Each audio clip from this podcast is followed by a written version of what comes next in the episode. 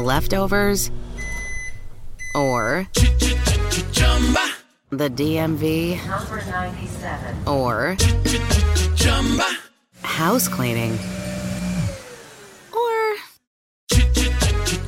Chumba Casino always brings the fun. Play over a hundred different games online for free from anywhere. You could redeem some serious prizes.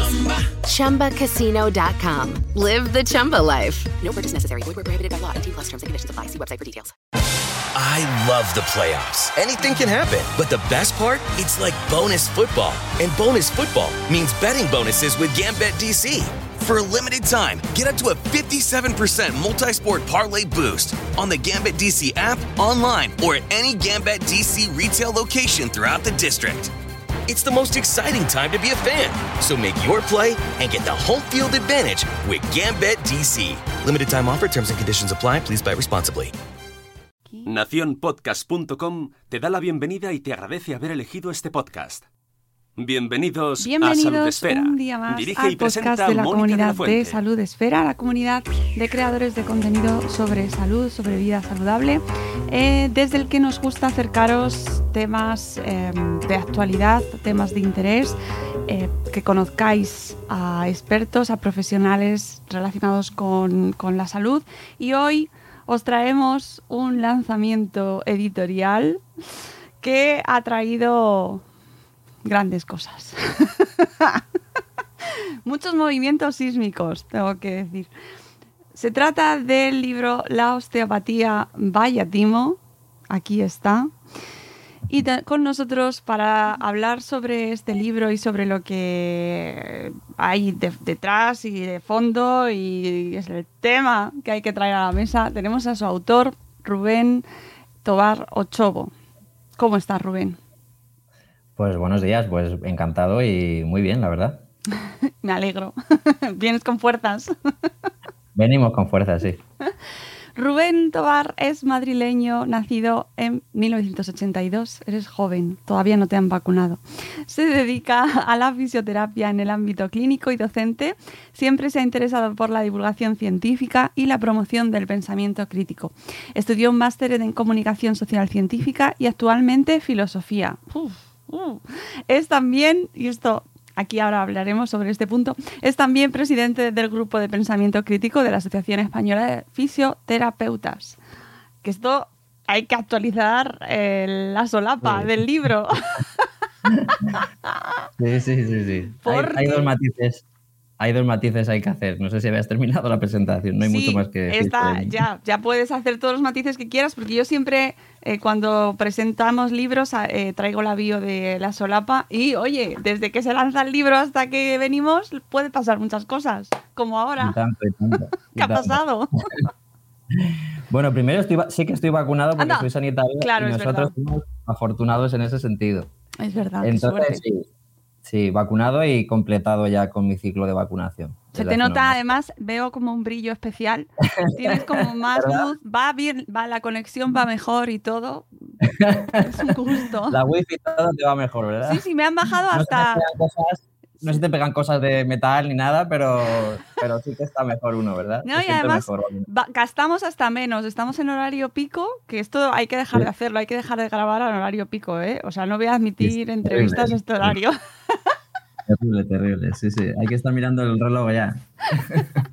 bueno, el, el primer matiz hecho y segundo matiz, Bueno, el de la asociación. Eh, ya no soy presidente de, de la Asociación de Pensamiento Crítico y, y bueno, pues sí, esa solapa ya, fíjate tú qué cosas en un mes ha quedado ya desfasada, ¿eh? jo, pero nada, en, yo creo que hace una semana o más, más o menos ha sido el movimiento sísmico Sí. de Bueno, las... sí. La notificación fue a, a la semana de, de- de publicar el libro, vaya. Pero ha sido algo relacionado con el libro, no sé si nos lo puedes contar. Mm, A ver, en principio ellos eh, lo único que alegan es una pérdida de confianza, pero es que yo otra cosa no he hecho. Quiero decir, eh, cuando pe- pedimos que nos explicaran un motivo, nos dijeron que era, pues bueno, que nuestro comportamiento ético no se ajustaba al reglamento interno, con lo cual, pues, no sé, ahí se metieron en un jardín, porque ¿qué, qué- qué es un comportamiento ético al que se le ha faltado y, y no nos lo quisieron explicar. Total, que oficialmente no, yo no puedo decir que sea por, la osteopatía ni por sacar el libro, pero vaya, que otra cosa no he hecho. Entonces. Mm, que puede estar relacionado. Todo, todo apunta. Igual, sí. Igual, siendo un poquito, yendo un poquito más allá, creemos que puede estar relacionado. Eh, eh, este grupo de pensamiento crítico, ¿qué función tiene o qué función tenía o qué, es, cuál es el trabajo que hacíais dentro de la Asociación Española de Fisioterapeutas y por qué un grupo de pensamiento crítico en una asociación eh, de fisioterapeutas? Mm. Bueno, la verdad es que nuestra intención era simplemente fomentar el pensamiento crítico y claro, esto ya de entrada cuando se nos comunicó que, es, que se iba a institucionalizar el pensamiento crítico nos parecía una idea fenomenal, pero también hay que decir que era un poco sorprendente porque, bueno, pues siempre hay, todos conocemos los intereses que se pueden llegar a crear y, eso, y la, la, relación con la osteopatía era delicada. Entonces, pues por un lado nos sorprendió, pero, en fin, nosotros nunca hemos ocultado nuestras intenciones ni, ni nuestras ideas y, y no sé en qué momento alguien pudo llevarse a, engaño con lo que íbamos a hacer. Por lo que fuera, dieron un volantazo, decidieron que, se acabó y nada, pues ya está. Pues sin más, tampoco hay que dramatizar. No, no, no, vamos, drama ninguno. Lo único que llama mucho la atención porque, bueno, ha sido como ¿no? Los que estamos un poco ahí en, redes eh, y, además nos gusta y nos interesa el tema de la pseudociencia, las pseudoterapias, eh, desde la salud especialmente, pues ha, chocado mucho justo después del lanzamiento del libro y ese movimiento, bueno, ahí queda, ahí queda. El, libro eh, te tengo que dar la enhorabuena porque me parece, he aprendido un montón, muchísimo. Y, tengo que, fíjate que trabajo en esto, que, que, me paso el día leyendo sobre este tema y aún así había cosas que no, no tenía ni idea y creo que lo, yo, lo, lo, más importante es desterrar la noción de que la osteopatía está dentro de la fisioterapia, ¿no? Mm. Sí, sí, sí. Mm, es el motivo principal también por el que lo he escrito, ¿no? Porque si no fuera así, pues probablemente no hubiera dirigido mi atención a ello. O sea, hay tropecientas pseudociencias porque la osteopatía. Básicamente por eso, porque está totalmente impregnada y inundada en, mi profesión.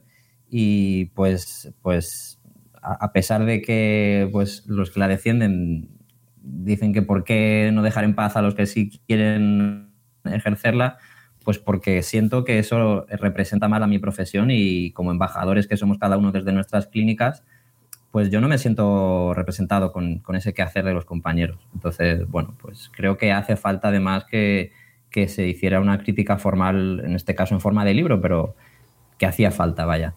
había un hueco que rellenar y creo que, con este libro, pues por lo menos se presenta algo más formal. Eh, es un libro de divulgación científica. Mm, es verdad que tiene partes más técnicas y más eh, específicas, en las que obviamente cuanto más conozcas sobre vuestro, vuestro sector y vuestra disciplina, pues mucho mejor. Pero yo que no soy para nada, eh, bueno, pues no he estudiado medicina, tengo nociones de anatomía, pero vamos, lo normal, un poco genérico, bueno, pues se entiende perfectamente. La parte histórica de dónde viene la osteopatía me parece fundamental, ¿no? Cómo surge, de dónde surge la osteopatía, para darte ya la idea de, ojo, que es verdad que, claro, esto seguro que te lo dicen mucho.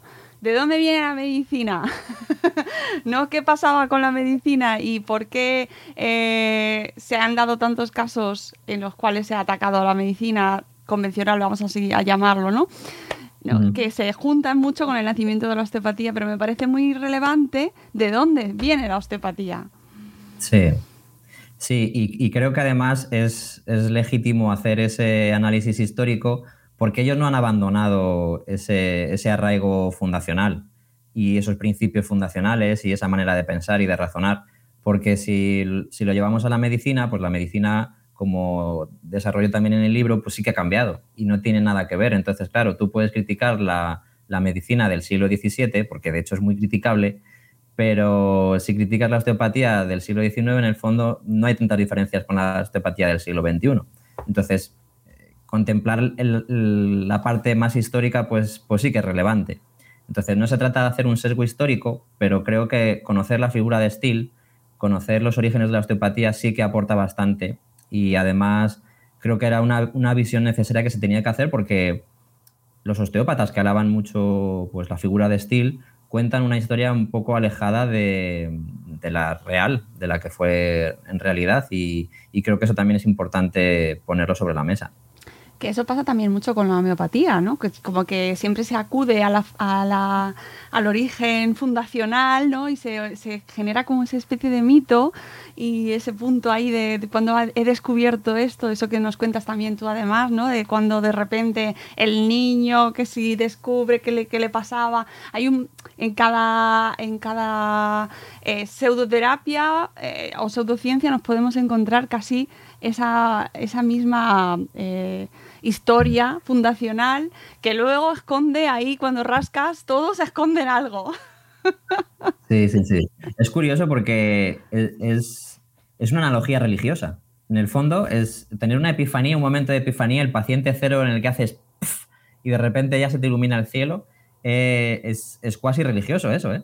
Entonces, es curioso porque hay muchas pseudoterapias que comparten ese, ese mito fundacional de la epifanía en, en la que el paciente cero eh, de repente ves la luz y, y que construyes una, una, una, medicina alternativa sobre eso, ¿no?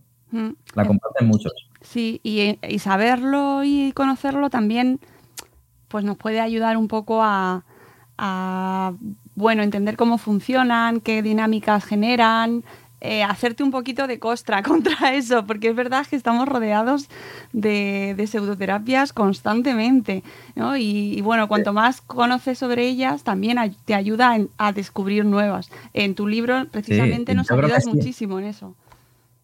Yo creo que sí, que hay características que son como warnings, que cuando uno las detecta rápidamente, por lo menos te ponen alerta, hmm, te hace sospechar. Y, y, realmente es que sí, es que pues casi que, que comparten un patrón todas y, y la, del, la, del, fundador y alabar a, a, al fundador, pues es una de ellas, sí, sí, mm. sin duda. Seguro que habrá mucha gente que habrá pinchado en el capítulo diciendo, bueno, pues si yo voy al osteopata fenomenalmente y, y tiene su diplomita ahí, y, o me lo ha recomendado mi médico de cabecera, o... ¿no? Eh, y, y, de, y, no entiende, no está entendiendo nada. ¿Por qué la osteopatía es un timo?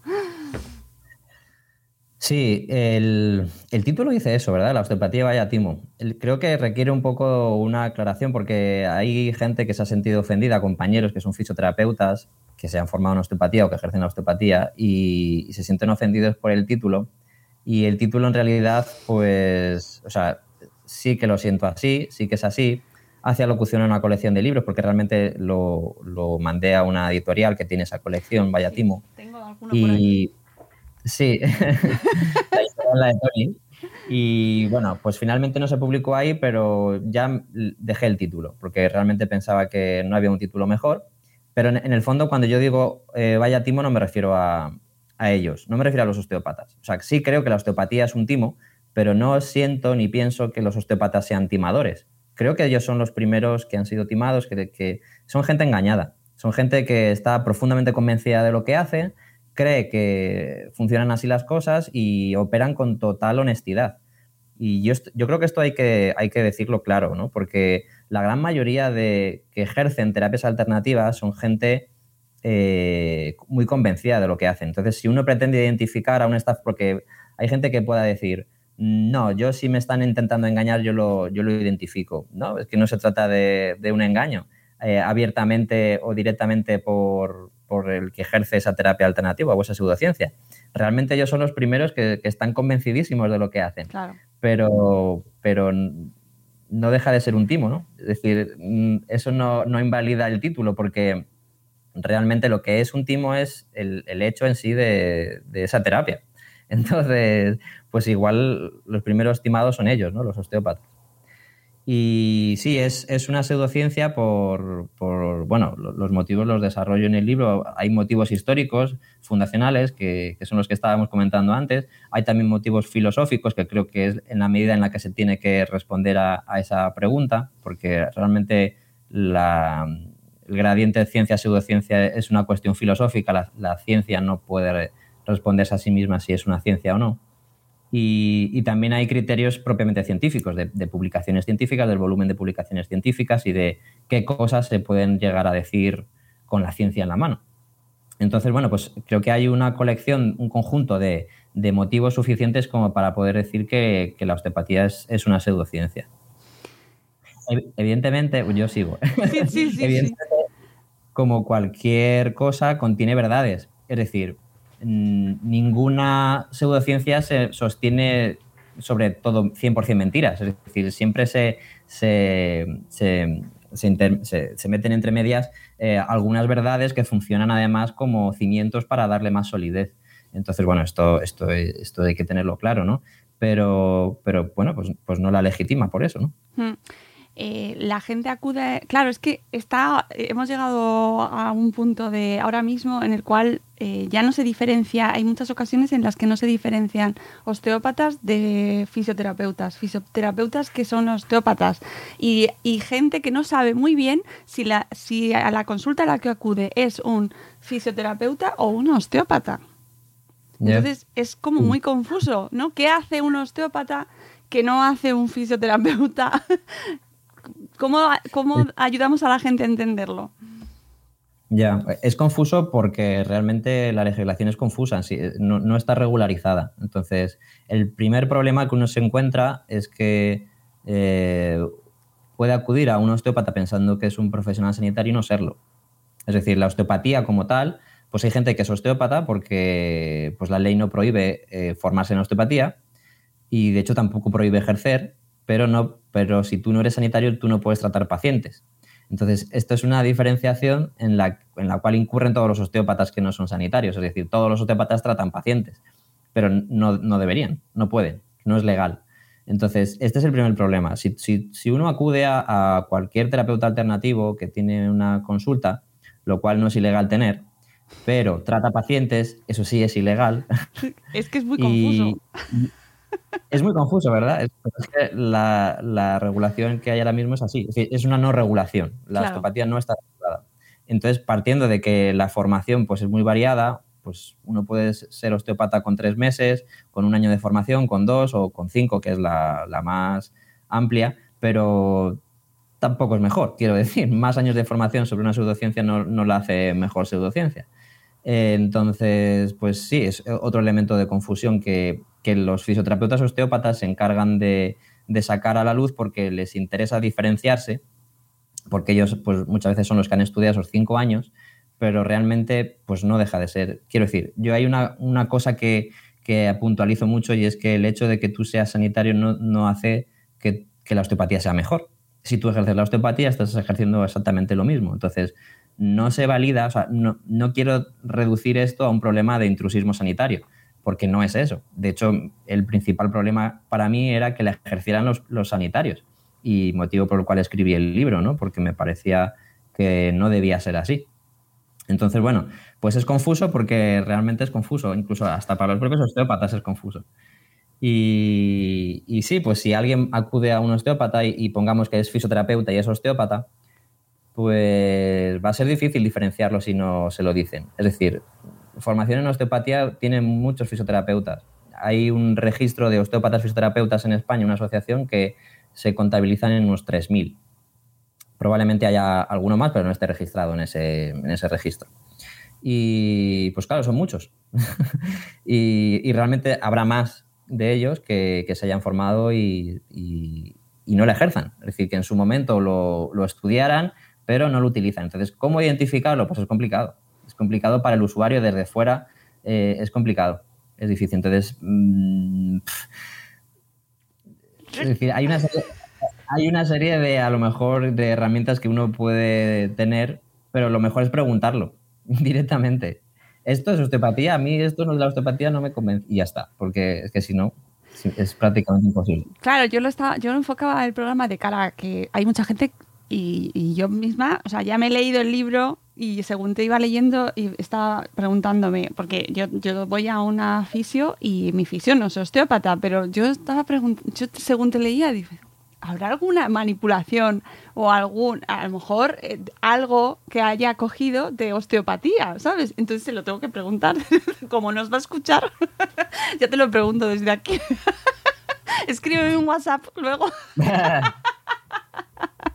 Pero es que en el plano técnico puede ser que las técnicas eh, sean las mismas. Quiero decir, pues, a mí me parece, me parece mm, reducir el problema a lo técnico cuando no es un problema técnico. Es decir, las técnicas en sí se pueden compartir en terapia manual y lo que cambia es el razonamiento clínico. Es decir, mm, al final es poner las manos en, el paciente mm, con una intención. La intención con la que tú haces eso es lo que debe diferenciar a un profesional o a otro. Porque claro, si, a ti te duele la cabeza yo te pongo las manos en los pies y te digo que es porque las fascias o yo qué sé, lo que, lo que me dé la gana de decirte, no tiene sentido. Pero a lo mejor esa técnica en los pies viene muy bien para los pies, vaya. es decir, que, no es que sean técnicas propiamente, que, que sí que las hay, eh, ojo. Sí que hay, a, nivel técnico hay diferencias, pero a mí me parece que reducir el, el plano a lo técnico, pues es reducir el problema a algo que no es, porque muchas técnicas se comparten. Y evidentemente, pues eh, la parte craneal y visceral, pues a ver, si tu fisioterapeuta te está poniendo las manos en el cráneo y se tira un rato ahí con las manos en el cráneo o, en la, barriga, pues huele a que eso es osteopatía. Pero igualmente, pues hay técnicas que se pueden utilizar en terapia manual desde la fisioterapia. Claro, Entonces, era más que nada por, ayudar a la gente a entender, porque es verdad que habrá profesionales que no te digan con qué intención te están haciendo X eh, manipulación o no. A, ver, en muchos casos sí, ¿no? Y sabemos todos de casos en los cuales directamente te lo dicen. Y yo tengo casos de gente que, no, es que me ha dicho que haciéndome eh, eh, tal manipulación el hígado me va a funcionar mejor, ¿no? Por ejemplo, o el tema del hígado graso por ejemplo, ¿no? Mm. De, detectar el hígado graso es una cuestión que he oído eh, de, osteópatas, ¿no? Que es como... Yo creo que por ahí vamos mejor. Es decir, una manera de identificar un procedimiento que escapa a las competencias de un fisioterapeuta que está trabajando con terapia manual es si aquello a lo que aspira a tratar trasciende el, el aparato musculoesquelético. Es decir, un hígado graso no es un problema musculoesquelético entonces, pues con las manos no vas a llegar a, interactuar sobre ese problema. Entonces, eso es una buena manera de reconocerlo, claro. Si, me pretendes quitar el asma o yo que sé, cualquier enfermedad a través de, las manos, pues vamos mal, porque eso es una aspiración pues con ínfulas, ¿no? Como digo en el, en el título, es una terapia manual con ínfulas, porque pretende llegar más allá a lo razonable para, para lo que se espera para una terapia manual, pues que, llega a músculos y huesos y pues eso, tejidos. Claro que todos tenemos en la cabeza eh, la idea de fisioterapeuta em, utilizando las manos y manipulando, ¿no? Músculos, huesos, eh, eh, todo el sistema, pues eso, músculo esquelético.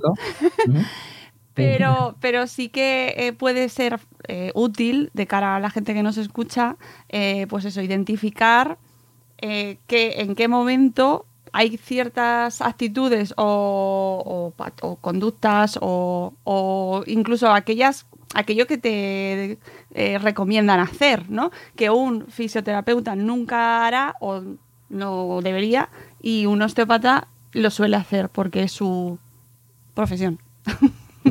Un clásico es la alimentación, la verdad. Por ejemplo, exactamente. Por ejemplo, sí. O sea, a ver, Mm, eso sí que sería intrusismo por nuestra parte y de hecho pues incurrimos en ese intrusismo nosotros cuando nos ponemos a cambiar la dieta a los pacientes. No, no, no deberíamos porque no estamos cualificados para ello. Y pues no diré que exclusivamente los osteópatas, pero sí hay una rama muy importante que viene de la osteopatía, que es que, se interesa por la alimentación. La alimentación es algo que hay que tener en cuenta, incluso los médicos la tienen en cuenta y está muy bien, pero más allá de recomendar una dieta básica sana, pues hacer recomendaciones tan concretas y específicas mm, para problemas concretos, porque claro, todo esto va porque a lo mejor tú tienes un proceso inflamatorio y entonces pues te cambia la vida por ese proceso inflamatorio. Pues esto no, esto por aquí no. o sea, de eso no se debería encargar la fisioterapia. Entonces, bueno, pues el tema de la alimentación sí que, sí que es una manera de identificar algo que sobrepasa lo, que debería estar haciendo un fisioterapeuta, por mm. ejemplo. Eh, porque, sobre todo, muy importante, ¿Qué mal hace la osteopatía?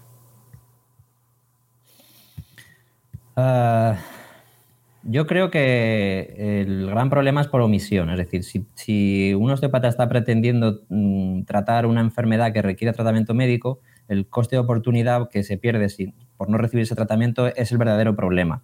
Decir que en, sí las técnicas de, osteopatía son peligrosas o, que lo que hace un osteopata es peligroso, pues en realidad no.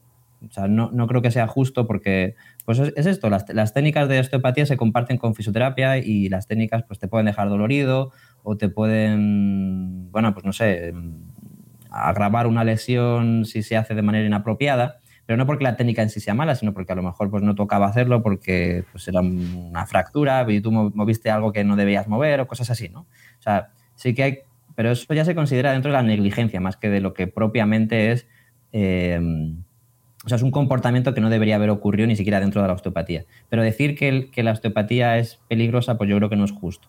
Entonces, pues básicamente el principal problema es estar haciendo cosas, aparte del bolsillo, evidentemente, estar haciendo cosas que están eh, cambiando o, estás haciéndolo en vez de estar recibiendo el tratamiento médico que, sí que necesitas. Eso para mí es el, gran problema.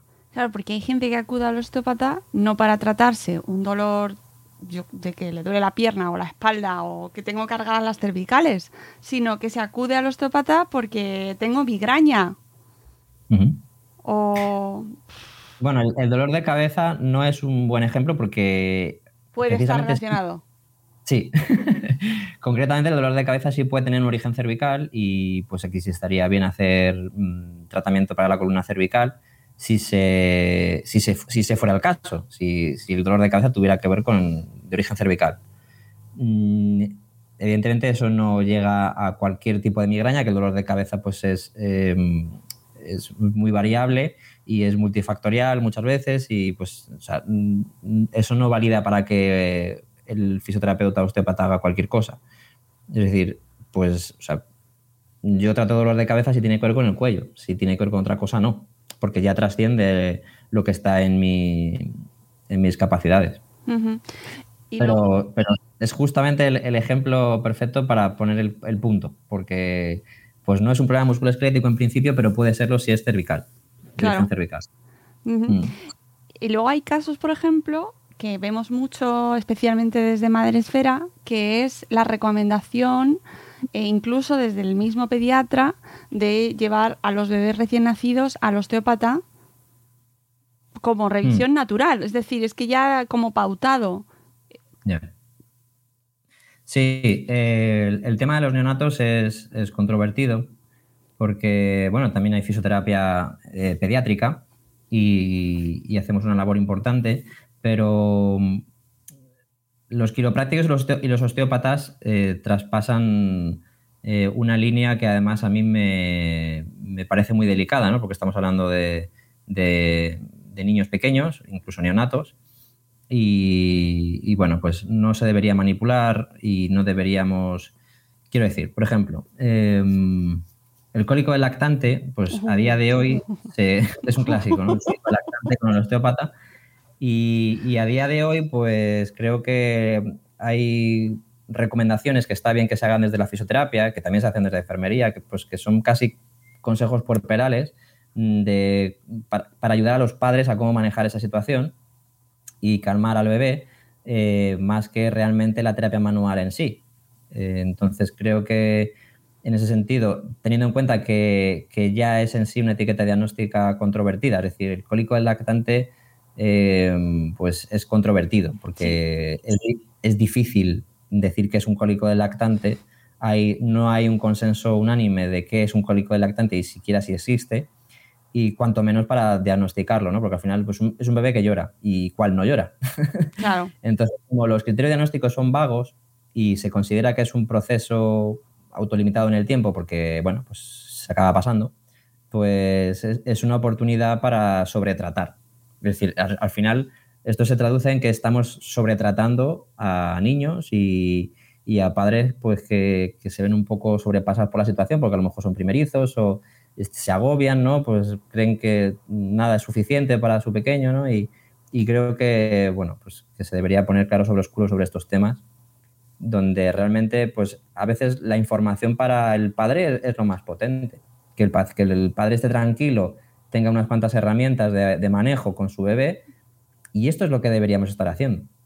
Pensar que la terapia manual en sí, hagas lo que hagas, que los osteópatas aquí, pues de nuevo se pueden poner las manos en el cráneo o en la barriga y hacer técnicas así de, mm, bueno, pues eh, todo esto está fuera de, de lugar. O sea, es que no deberían estar haciendo ese tipo de cosas. Entonces, esto sí, es, un punto crítico además. No, hablamos con una neuropediatra, con María José Más, y decía, alertaba precisamente sobre este tema porque veía cada vez más las consecuencias y estaba muy preocupada eh, porque cada vez se estaba como generalizando que nada más dar a luz y nada más nacer los bebés eh, acudieran a un osteópata. Se está naturalizando y se está sobremedicalizando. Y además creo que no solamente con los osteópatas, creo que estamos excesivamente preocupados con todo lo que afecta al bebé. También creo que se están poniendo cascos mm, por encima de las necesidades de un bebé, porque pues la plagiocefalia, que es la deformación, pues que no, no, es totalmente redondita la cabeza y está un poquito achatada, pues simplemente con cambios posturales es suficiente. Eh, también por historia natural la mayoría de, bebés pues se resuelven porque, bueno, pues, pues, pues, pues no pasa nada y, y, también no solamente es osteopatía, es, medicalización, se está excesivamente sobretratando y además pues que es un rollo, ¿no? Aparte que es una pasta, poner un casco a un bebé, pues es que pues es un rollo, suda, eh, no le puede dar abrazos bien, es incómodo, el bebé se queja, y, en fin. Mm, pues eso, diría que en general hay un problema de exceso de mm, tratamiento. Estamos sobretratando a los bebés mm, a veces. Entonces, bueno, aquí pondría un poco, el, la puntualizaría que no es solamente con la osteopatía. Pero sí, es cierto que en algunos sitios se está normalizando el hecho de recomendar eh, un osteópata. Y pues yo no digo que no haya recomendaciones donde las plagiocefalias deban ser tratadas, pero probablemente muchísimas menos de las que realmente se están tratando. Es, muy importante este tema. Eh, ¿Cómo eh, ayudamos a la gente que nos está escuchando? Aparte de leerse el libro, ¿eh? que a mí me parece imprescindible porque sí, que sí que es verdad que creo que hay mucho desconocimiento, Rubén, sobre este tema. Muchísimo, muchísimo. Ya te digo, mm, creo que no, está nada generalizado el hecho de que se, que, se sepa que pues las raíces esotéricas, ¿no? O de, de dónde viene eh, esa base filosófica que pueda tener la, la, eh, la osteopatía, que no me salía ahora mismo, no está para nada, no se conoce. No sé si habrá incluso profesionales que lo tengan muy claro. Entonces, claro, de cara a la población general, qué, difícil, ¿no? Eh, los pasos a dar para concienciar sobre este tema. Sí, sí. De hecho, es que ni siquiera entre los propios osteópatas hay una unanimidad. O sea, porque, eh, como explico en el libro, hay como dos, corrientes que, que, son incluso contradictorias. Una parte es la mecanicista, puramente de estructuras que se deberían mover según los osteópatas de una determinada manera, huesos que se mueven para aquí y para allá haciendo esto o lo otro, en cadenas lesionales infinitas que esto es como muy mecanicista. Y, luego, por otro lado, coexiste con un vitalismo mm, donde hablan de energías y cosas así, la parte más, más espiritual, más, más bioenergética, donde pues, los propios fundadores, Steele, Sutherland, porque sobre todo es la parte craneal, la, la más vitalista, pero está impregnado un poco en todo, realmente. Y hay corrientes dentro de la osteopatía que son muy vitalistas, hasta el punto de que hasta en la propia forma de hacer eh, son, son el elemento de discusión, ¿no? Porque los vitalistas son como muy suaves, muy todo muy hmm. es muy energético, muy presiones muy suaves, muy tal, y la parte mecanicista es de corregir, ¿no? Y de cambiar esto, entonces son los más que le hacen crujir, ¿no? Exacto, son los crujidores. Entonces, realmente, pues algunos la combinan, como buenamente entienden, otros son muy vitalistas y otros son muy mecanicistas. Y realmente no hay una manera de, decir que una parte sea más o menos osteopatía que la otra. Todos forman parte del mismo nacimiento, de la misma osteopatía que la vio nacer y se rigen por los mismos principios. Entonces, pues es que desde el principio ya había algo ahí que no maridaba bien, pero así lo hicieron y lo dejaron así como si, no pasará nada. Es curioso porque realmente es autocontradictorio, o, sea, o, creemos en energías o creemos en el, o somos mecanicistas, ¿no? Pero bueno, es, es, es difícil, sí. Eh, sí, sí, yo, yo según lo iba leyendo, iba, leyendo el libro y digo, madre mía, qué me junge, qué mezcla, qué poco lo sabemos, o sea, qué poca, qué poca noción hay general, porque mira que, yo qué sé, hay, hay otras pseudoterapias de las cuales tenemos muchísimo más conocimiento. Estoy pensando en la homeopatía, por ejemplo, ¿sabes? O la acupuntura, o no sé, hay como más, más conocimiento de dónde viene, ¿no? De sus orígenes y, de, de, pues, sabiendo los orígenes te haces una idea un poco de lo que hay, por mucho que se haya actualizado. Pero en el caso de la osteopatía está totalmente, yo creo que oculto o, no hay una conciencia general. A mí sí espero que con, con, el programa y animando a la gente que nos escucha que, a que lea el libro, se haga una idea un poco de lo que hay detrás, porque es que es que no dejan nada afuera, ¿eh? Hasta hasta Waldorf y, o sea, em, hay, hay, una mezcla, hay una mezcla, no se dejan nada. Sí, sí, sí. Y cosas que no explico tampoco por no caricaturizar la osteopatía, porque no, no, no todo. O sea, ahí he reflejado básicamente lo que lo que no pueden negar. O sea, de lo que no pueden escapar y decir, no, es, sí, esto es troncal y fuertemente asociado con la osteopatía. Luego hay mogollón de variables y de, cosas que se hacen derivadas de, porque con el holismo, que es el paradigma eh, filosófico de la, de la, osteopatía, pues cabe todo. Entonces, pues ahí han, tirado por cosas realmente eh, complejas, ¿no? Y esotéricas y muy chungas. Pero, básicamente lo que expongo en el libro es eh, corpus de conocimiento propio del que no pueden huir y, renegar, básicamente. Entonces, bueno. Es entretenidísimo. Cómo van surgiendo nuevas personas y luego surge otro que dice, bueno, esto me gusta, pero voy a ponerle otra cosa más. Sí, sí, sí. Bueno, es que inventar siempre es muy lucrativo, ¿no? Y crear nuevas escuelas y métodos y, la, osteopatía mm, de autor y métodos mm, para vender nuevas cosas que son el mismo vino, el, nuevo vino con el viejo odre, ¿no? Pues eh, es, un clásico, es un mm. clásico. Cuando, siempre que hablamos de este tema, y de hecho tenemos un post tuyo en, en Salud Esfera eh, que te entrevistamos, creo que es del post donde más comentarios recibimos. ¿Sí? Eh, sí, sí, pero en contra. Me imagino, me imagino, sí, sí. No, hace falta matizarlo. Sí, sí, lo sabía. ¿no? Bueno, por si acaso quedaba la duda, eh, genera, genera muchísima controversia y siempre hay, los, bueno, incluso cuando hemos compartido la portada del libro en Twitter, eh, gente que argumenta que esto está em, pues que está incluido en los títulos oficiales en, en, otros países, ¿no? Como que, bueno, pues que allí sí, porque aquí no, porque no hemos llegado todavía, pero vamos a llegar. Eh, bueno, en fin, ¿cómo eh, respondemos ante eso? O, qué panorama tenemos en general así desde la propia profesión? Sí, esto también lo digo en el libro porque es un clásico, lo de mm, es que, la, claro, esto está regulado en países súper importantes y desarrollados como Estados Unidos, ¿no? Eh, que además no, sé qué pretenden decir con, porque claro, enumeran países como si hubiera eh, una evolución natural en el hecho de regular la osteopatía y los países más desarrollados son los que tienen regulada la osteopatía, lo cual no es cierto. Pero además es, cuestionable, que, es un pseudo-evolucionismo, que es eso de evolucionar, las sociedades no evolucionan.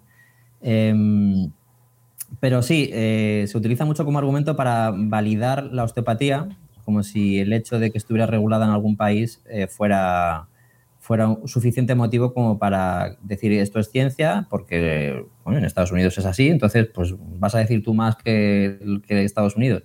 Pues sí, ¿por qué no? Y, o la OMS, ¿no? que es otro clásico. O vas a saber tú más que la Universidad de Michigan, que ha publicado es decir, es un clásico eh, apelar a, la autoridad, ¿no? La falacia ad. Pues si en Estados Unidos es así, será que es una ciencia.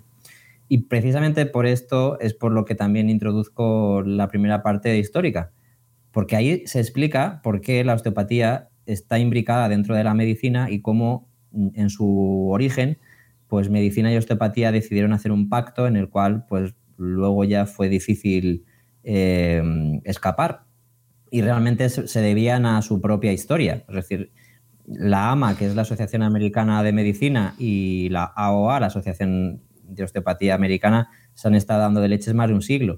Y nació hasta. Claro, y así, esa es la historia. Entonces, no es decir, claro, es que allí es una ciencia reconocida porque son médicos, bueno, que llevan pegándose 100 años. Y, y de hecho, pues todavía se miran con mucho recelo entre ellos.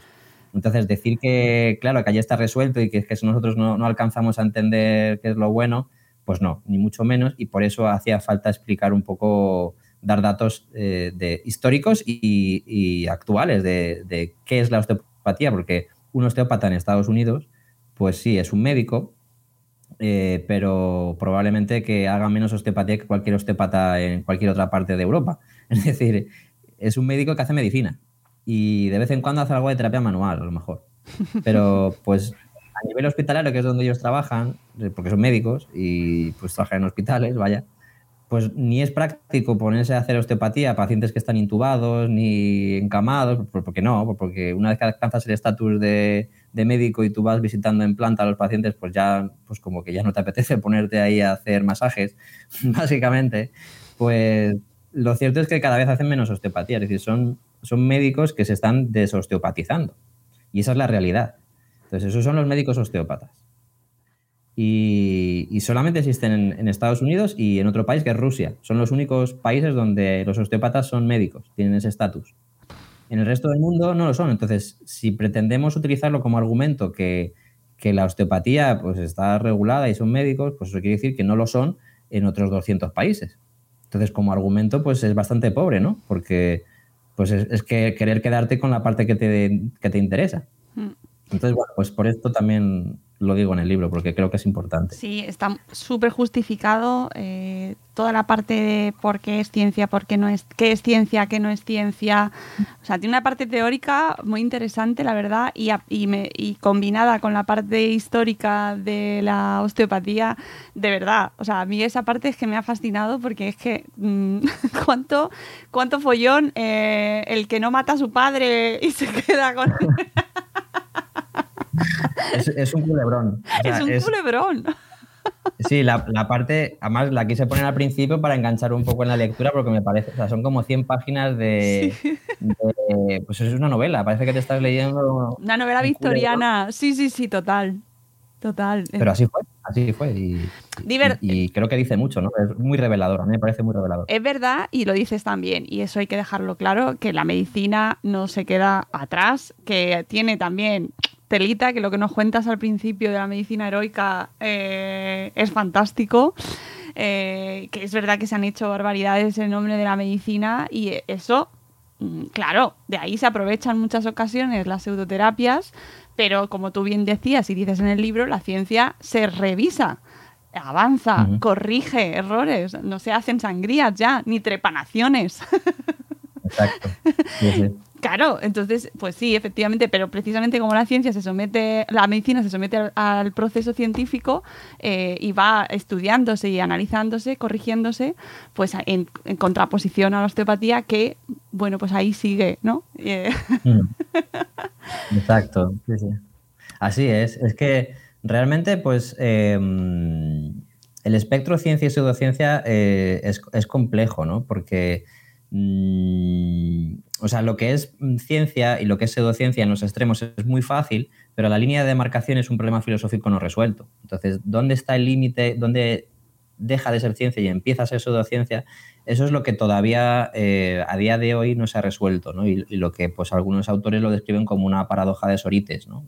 Que cuando un, montón de arena deja de ser un montón de arena, o sea, ¿cuántos granos hay que quitarle un montón de arena para que deje de ser un montón de arena, ¿no? Que es lo que dice, lo que dice Sorites. Y, realmente es un poco esto, ¿no? O sea, ¿cuántos elementos de pseudociencia tiene que tener para que deje de ser una ciencia y, o cuántos sí debe tener para considerarlo una ciencia? Entonces, son rasgos que, que, van señalándote hacia la pseudociencia o hacia la ciencia. Entonces, pues es característico que las pseudociencias contengan rasgos de ciencia, porque es lo que intentan, intentan hacerse pasar por ciencia, entonces algo deben tener, ¿no? si no serían, bueno, las hay muy burdas, de hecho, y, pues eh, rápidamente se posicionan. El problema está en, la línea eh, fronteriza. Y, la osteopatía en concreto, pues ha sido de las últimas en, posicionarse en el espectro, porque, eh, bueno, pues había una opacidad ahí, no se, no se, sabía muy bien, la gente no tiene muy claro si es más pseudociencia o más ciencia, algo raro hay, pero no sé muy bien, porque yo al fin y al cabo no sé. Y los osteópatas han defendido mucho esa línea fronteriza diciendo, eh, si tú no eres osteópata, tú no puedes hablar de esto. Claro. Y es el, principal frontal de desacreditación es ese. Tú eres osteópata, si no eres osteópata, entonces ¿de qué estás hablando? Tú no conoces la osteopatía.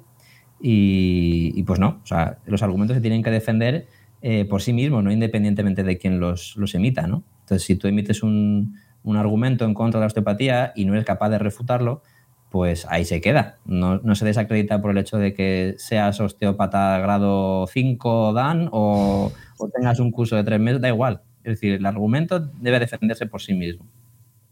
Entonces, eh, pues hasta hace muy pocos años eh, no se ha atrevido a hablar de, la osteopatía como pseudociencia y bueno, pues, pues, claro está que es la que más resistencia a ello ofrece. O sea, a día de hoy nadie se echa la mano a la cabeza por, oír que la homeopatía es una pseudociencia porque ya llevamos muchos años escuchándolo, porque ya se han presentado muchos argumentos, se han presentado artículos, libros y se ha, hablado ríos de tinta sobre ello, pero sobre la osteopatía no, porque sobre los osteópatas solamente pueden opinar los osteópatas. Entonces, eso ya en sí, eso es una característica típica de las pseudociencias. La no crítica interna y el no permitir que nadie de, fuera haga una crítica, porque claro, ¿tú qué vas a decir si tú no la conoces? Entonces, esto ya es un elemento típico pseudocientífico. Y un elemento ahí nuevo que, claro, aquí sorprenderá a mucha gente, porque es el de la, la quiropráctica. Ojo, que eso a mí también me sorprendió mucho porque eh, yo siempre había asociado el, no sé, como que lo había mezclado, como, como si el quiropráctico fuese un escalón menos al fisioterapeuta, ¿sabes? Como es un fisioterapeuta ¿Ah, sin carrera. sí. en mi mente hace muchos años, ¿eh? claro. Bueno, es que afortunadamente nosotros no tenemos esta tradición en España. Es decir, existen quiroprácticos, pero muy pocos no, hemos tenido una tradición histórica. Eh, a la fisioterapia no le dio por meter la quiropráctica en su momento. Entonces sí que hay cosas, sí que hay quiroprácticos como tal, eh, que se han formado en otros sitios, incluso que se han formado aquí porque ya hay una escuela que forma quiroprácticos. Pero no es una tradición, es decir, no, tenemos esa, esa cultura de la quiropráctica. En otros países sí, de hecho, pues eh, como ya sabes, eh, la fundación es en Estados Unidos, igual que la osteopatía, porque realmente emana de la osteopatía, porque de hecho le robó todo a la osteopatía, básicamente. Es fantástico. es que es maravilloso, ¿verdad? Es un culebrón. Y hablo de ella precisamente porque están muy hermanadas. En realidad se parecen tanto, incluso parte de la crítica que hago a la quiropráctica también se podría dar a la osteopatía y, es motivo por el cual hablo de ella en, el libro también. Pero bueno, la dejé un poco relegada como en, un apartado sin más porque pues no tenemos, tenemos la suerte de que no tenemos una tradición. Hablaba el otro día con, compañeros fisioterapeutas que, son latinoamericanos y allí sí, allí sí que ha pegado duro y, sí que la quiropráctica es una profesión incluso pues con reconocimiento social y, legal y, bueno, pues tienen que competir con ellos también. Lo cierto es que los quiroprácticos también están bastante divididos. Actualmente hay una, facción de la quiropráctica que se asemeja más a la fisioterapia que a otra cosa. Es decir, claro, según ha ido pasando el siglo XX y nos hemos ido metiendo incluso en el siglo XXI, pues claro, la globalización, la ciencia, pues, las publicaciones, todo esto ha hecho que, que haya habido una confluencia de corrientes y ahí verdaderamente hay quiroprácticos que, pues, que publican a nivel internacional y, son muy potentes, son cosas que publican que son interesantes y que desarrollan partes del método científico y para la ciencia que son valiosas en sí.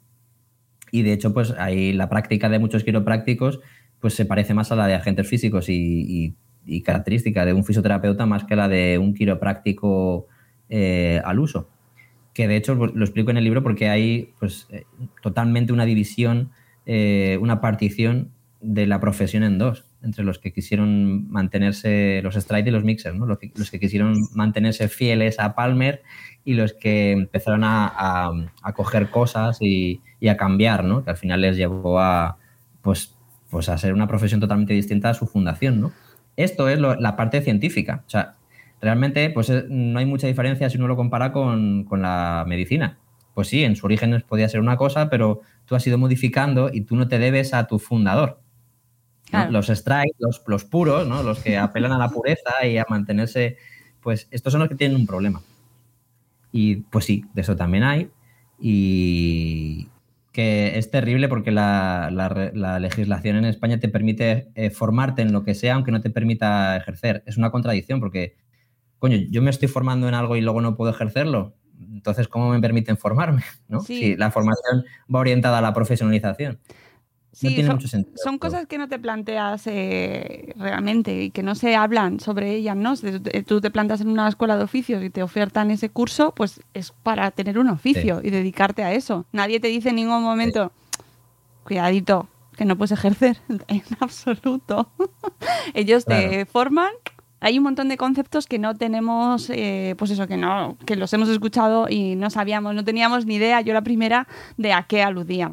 Total, que hace mucha falta eh, seguir hablando de ello, que yo no sé muy bien qué panorama, cómo lo ves, si con la publicación del libro has visto que se mueva... Eh, aparte de lo más evidente que ya hemos visto al principio del programa, que, que, que genere movimiento, si, va, si hay alguna respuesta institucional que sirva para que se muevan cosas. Aparte de que se empiece a considerar la osteopatía de alguna manera ahí como pseudociencia, ¿no? Que supongo que esto tiene que ser una decisión institucional totalmente. Es un problema complejo porque, claro, es que estamos hablando de muchos compañeros que, que, sienten que su identidad está muy, muy enraizada con, con esa osteopatía y, y, pues, claro, es que estamos hablando de que en España hay 60.000 fisioterapeutas. Y esto es solamente la voz de uno que ha escrito un libro, entonces, pues eh, los cambios nunca son tan dramáticos ni, tan rápidos y como digo en el libro al final, el futuro pues pasará por, cambios progresivos. Creo que era un, libro que hacía mucha falta pues para denunciarlo, pero no, creo, no espero ni creo que, vaya a haber un cambio muy radical y si lo hay, como digo en el libro, pues tendrá que ver con el, con el plan del gobierno contra las pseudociencias no con cualquier cosa que pues, se pueda... Porque además tampoco es la primera vez que se critica la osteopatía. es la primera crítica formal, pero se llevan diciendo cosas pues, a nivel interno, en redes sociales. Nosotros en foros internos siempre pues, hemos eh, dicho cosas y contrarias a la, a la, osteopatía y bueno, pues siempre ha habido ahí debates encarnizados. Pero, pues claro, los cambios son, son progresivos y yo no espero que a, corto plazo realmente vaya a haber un, gran cambio. Entonces, bueno, pues simplemente que la población tenga en cuenta este punto de vista porque creo que, que no, no, existía y, que, y ya está. Y hmm. bueno, pues creo que aporta ese granito de arena. Sí, además es muy interesante, ya te digo, yo me lo he pasado muy bien, me ha gustado, ha sido una lectura muy enriquecedora, que he aprendido un montón de cosas que no tenía ni idea y que bueno, que por lo menos sirva para eso, para, para, tener en cuenta esas, eh, eh, de dónde viene, de qué estamos hablando cuando hablamos de osteopatía, que la gente, la mayoría no teníamos ni idea, porque pensábamos todos en hacer crujir huesos, en poco más, la verdad, y tela lo mm. que hay ahí. Así que, amigos, yo os recomiendo mucho esta lectura. Ahora que viene época veraniega, muy recomendable para, para que os lo llevéis en las maletas, que ya nos han dicho que nos vamos a poder quitar la mascarilla dentro de nada. Es que estoy muy emocionada con eso. ya solo pienso en vacaciones, vacaciones. y lectura para este verano, amigos, este, eh, La osteopatía Vallatimo de Rubén Tobar Ochovo. Muchísimas gracias, Rubén, por, por el libro y por acompañarnos hoy para contarnos un poquito más sobre, sobre esta, este título, que espero que vengan más, si tienes ganas o te, apetece. Uh, no sé yo, ya veremos. Ya veremos. Muchísimas, gracias a, a, vosotros y a ti en particular. Ha sido una entrevista muy, muy amena. Me, me, he entretenido mucho y, y nada, pues gracias por este espacio. Muchas gracias a ti, amigos. Nosotros nos vamos, volveremos en un nuevo episodio de Salud Espera. Cuidaos mucho. Adiós.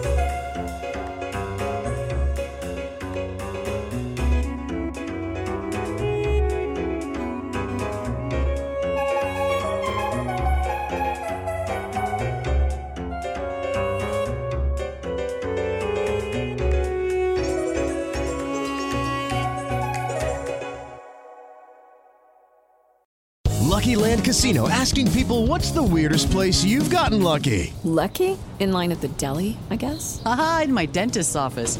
More than once, actually. Do I have to say? Yes, you do. In the car before my kids' PTA meeting. Really? Yes. Excuse me, what's the weirdest place you've gotten lucky? I never win and tell. Well, there you have it. You can get lucky anywhere playing at LuckyLandSlots.com. Play for free right now. Are you feeling lucky? No purchase necessary. Void where prohibited by law. 18 plus. Terms and conditions apply. See website for details. Privacy policy and terms and conditions posted at textplan.us. Texting enrolls for recurring automated text marketing messages. Message and data rates may apply. Reply stop to opt out. The pandemic has been hard on all our kids. New studies show more than one in three children who started school in the pandemic now need intensive reading help. That's right. Millions of kids in kindergarten through third grade in the United States cannot read at grade level. Here's the good news. Your child can be reading in just 30 days, guaranteed, with Hooked on Phonics. Even if your child has been struggling, Hooked on Phonics will teach your child to read in just 30 days, guaranteed. And right now, you can get started for just $1. Text the word grade to 323232 right now. Hooked on Phonics is highly effective and incredibly fun, and everything can be done right from home and in less than 20 minutes a day for more than 30 years. Hooked on Phonics has been the proven learn to read program that kids love to use. Text grade to 323232 and teach your child to read in just 30 days, guaranteed. Text grade to 323232 right now and get started for just $1. Text grade to 323232 now. Text grade to 323232.